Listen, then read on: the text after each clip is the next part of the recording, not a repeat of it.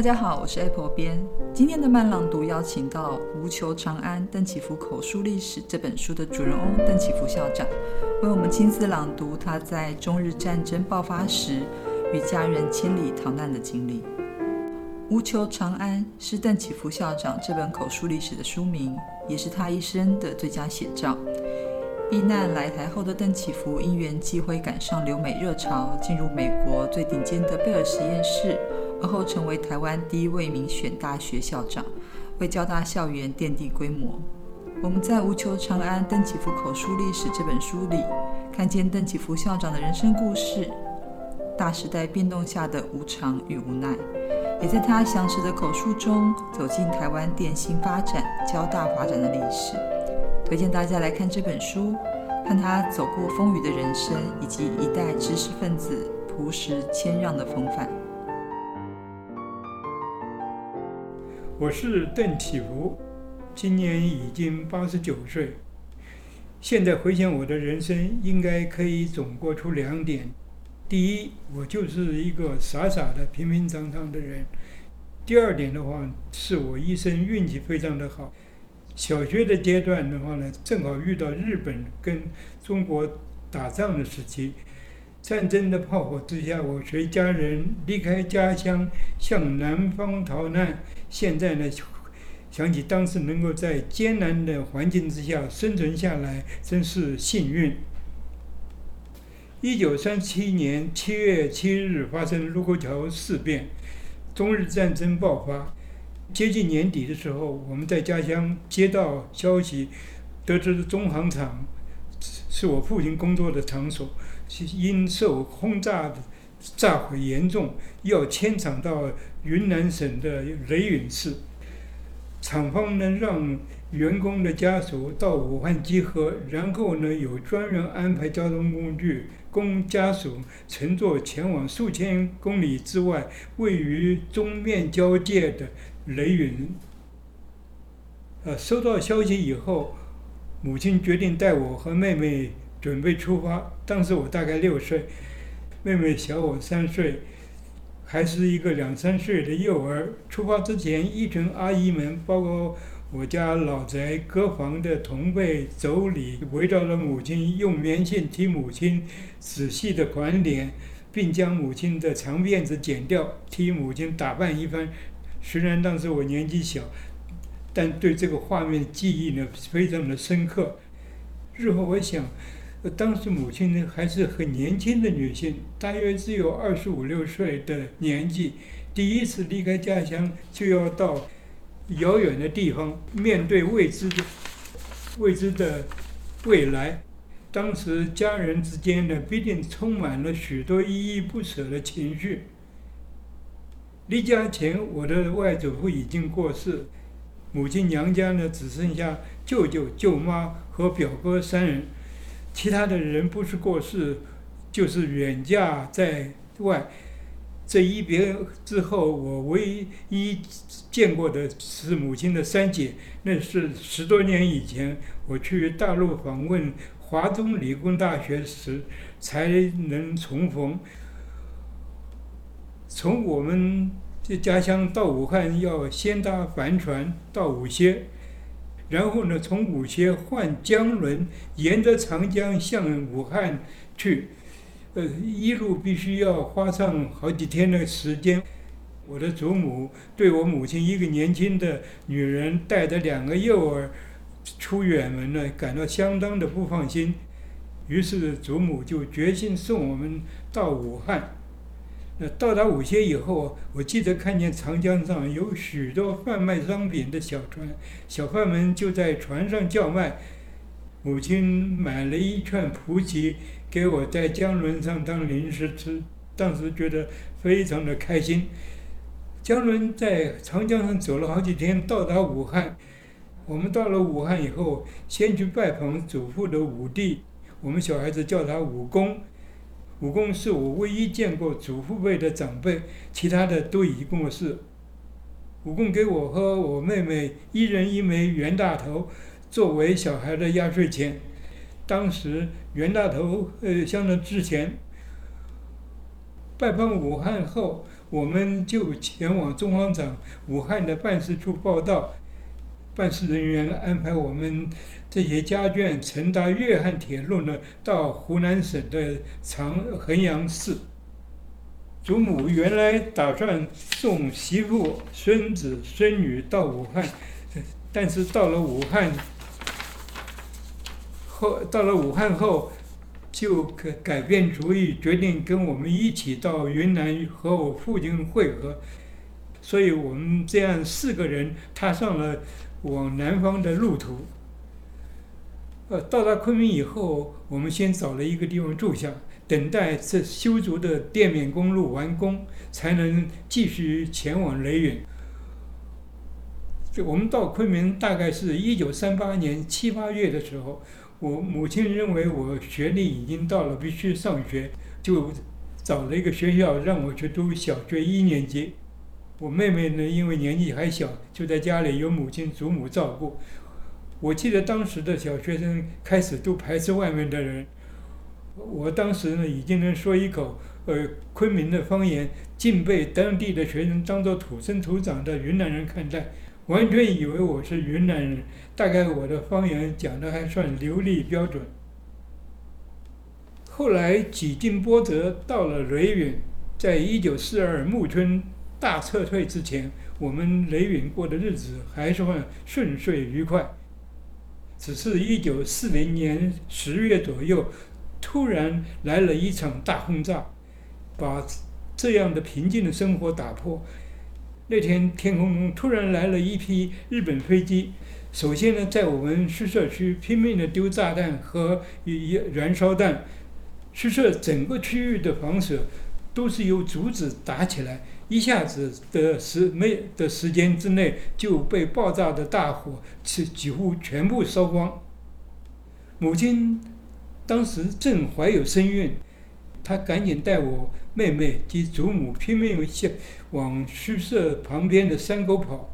当时状况非常的混乱，到处都是火跟硝烟，还有呢其他的人逃命的叫声。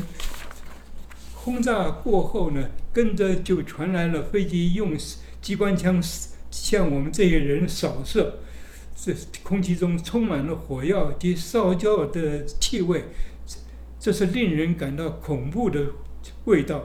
没有亲身经历过的人，实在很无法想象。在一阵枪声中，我母亲中弹了。母亲虽然中弹受伤，但她仍然冷静地牵牵着我们向山沟里面去，并走了很长的一段路，抵达安全的地方。我在母亲的身后看见母亲的旗袍都已是烧焦的痕迹，就讶惊讶地向母亲说：“你的旗袍已经烧了半截。”母亲听到我这样的问他，突然整个人的力气完全没有，就昏了过去。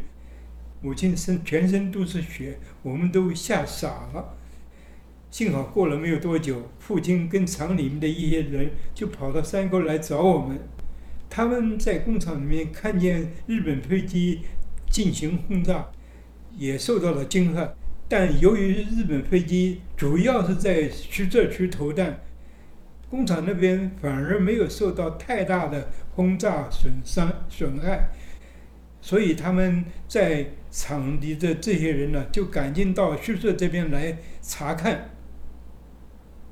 父亲看母亲的伤势严重，就赶紧。把母亲送到厂里面的医院去急救。由于他的血型跟母亲这是正好一样，可以输血给母亲。一次输了六百 cc 的血。当时我母亲被子弹从后后背打进，前面打出，肠子都留在外面，相当的严重。子弹不只是打到了母亲，也伤了母亲肚子里面小妹的脚。就医生替我母亲紧急的动了手术，用剖腹生产的方式让小妹提前出世。日后小妹一岁多走路的时候，一只脚仍然一跛一跛的，这就是在娘胎里面受伤的造成的。我听母亲日后呃讲起，当时医生花了五六个小时进行手术，在那个时代，那么重的伤，居然手术结果是母女均安，怎么想都是医生的医术高明，实在不容易。医生当时救了很多人的命。一九四一年年底，太平洋战争爆发，大约在一九四二年四月左右，我们知道日本就要打到雷允，就开始撤退。当时情况很紧张，厂里面准备了卡车让我们撤退。厂里面的工作人员跟家属人数非常的多，恐怕多达数千人。撤退时候，每户都有行李的限制。不能带太多的东西，厂里的器材设备来不及搬走，最后一批撤退的人就直接放火把厂全烧掉，以免这些东西落在日本人手中。我们眷属撤退的第一站是龙陵，退到龙陵的路上一路次序还相当好。抵达龙陵后，我们在。夜宿在松松林中的一个道观里面，到了半夜三更的时候，突然有人大叫：“我们赶快走！”说日本兵来了。大家仓促离开了道观，奔向公路。这时秩序大乱。父亲有一个朋友的妻子刚刚过世，带着两个年纪比我小的的男孩子，就托我们照应。慌乱之中，父亲。的这个朋友就竟然跟我们走走时，父亲只好带着我们一家子，包含的祖母、母亲、叔叔，我们三兄妹接两个小朋友，这是逃向了公路。我们到了公路旁边，父亲就遇到一个他的司机朋友，首先呢就将两个朋这两位朋友的小男孩交给这位司机，并请他。带着这两个小男孩到昆明，不一会儿有另外的司机朋友出现，我们全家上车，车子过了跨过怒江的汇通桥，开始大塞车。这时母亲父亲的一个朋友找了过来，邀我父亲过去协助守守军呢，去炸毁炸毁汇通桥，阻止日军的进袭。父亲马上义不容辞，就跟这个朋友走了。我们继续搭着车，缓缓地走了十公里，面对无穷止的塞车车龙。没想到这个司机突然想收黄鱼客，就要赶我叔叔下车，认为我叔叔一个年轻人可以自己走路，要他把位置让出来。我祖母呢，一气之下。就叫我们全部下车，我们全部用走的。幸好没有多久，另外父亲的朋友司机朋友看到我们，就安排我们搭两部车，分别是祖母跟叔叔一辆，母亲和我三兄妹一辆，我们各自奔奔向昆明，就并并约好在昆明会合。当时逃难和撤退的车辆几乎把整个。滇缅公路都塞满了。我印象中，一九三三九年我们到雷允的路上，是滇缅公路行车秩序还很不错。现在呢，呈现一片混乱，车子之多是只能说一辆挨一辆缓缓前进。我听说路上要是哪一部车坏了都动不了的话，大家就把这部车直接推向山沟里面去，车子的人全部改用走的。车子呢就不要，免得挡着后面的车子的路。我们到宝山后，听到近视不好的消息，每个人的心情都很紧张和不安。终于，我们好不容易两天以后抵达洱海旁边的小镇，叫做下关。来到下关的次序才慢慢恢复，大家心情才稳定下来。我们。从宝山到下关，一路有两天都没有吃东西，只有可是在可是在山边喝冷泉水。看见路边呢有饭店，车上有一位阿姨就带我去吃饭。我当时我饿极了，一口气啊去吃了四五碗饭，阿姨就把劈手就把我的饭碗接下来，赶紧阻止我，说你一下突然吃这么多的东西会胀死掉。吃完饭上车又走了一段路，路边有卖凉粉，车上有另外一个阿姨呢，给我跟大妹一人买了一碗一碗凉粉。没想到大妹吃完凉粉以后不久上吐下泻。下泻得了霍乱，我同样吃了凉粉，却一点事都没有。不知道是我身体好还是运气好，没想到两个小时以后，大妹就因霍乱去世。大家伤心之余，因为要赶路，只好再把大妹埋葬在路边不远处。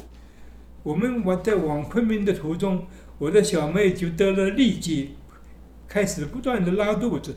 一直拖到昆明，小妹也不幸过世。我们到了昆明，找到祖母跟叔叔，他们两个人也因为生病奄奄一息。不久之后，我我的祖母因为长长期严重，在昆明也走了。叔叔呢，病了一个多月才渐渐康复。那位先前赶我们下车的司机，还被他的其他司机朋友。朋友押来，在我祖母的灵前要他祭拜道歉。这一路逃难，我们一家失去了三个家人，我的祖母、大妹、小妹。他们后来埋葬在哪里，我也不知道。当时我们只是我只是一个十岁左右的的孩子，我的母亲沉默寡言，这情绪内敛。但个性坚强勇敢的女性，我想当时她心中一定非常的悲伤。在战后，我我随家人从文化水平较低的贵州来到了北京，居然让我考上当时北京最好的中学——北平师范大学附属中学的初中部。到了台湾，我也以同等学历考进。屏东中学高中部，后来一路顺遂考进台大电机系、交大电子研究所，甚至还考上了工会留学考试，得以前往美国取得博士学位。啊，当然，其中最幸运的是能与我的另一半杨永林女士携手往结婚六十年迈进中。这些种种，如今想来。我总觉得自己运气非常的好，幸运万分。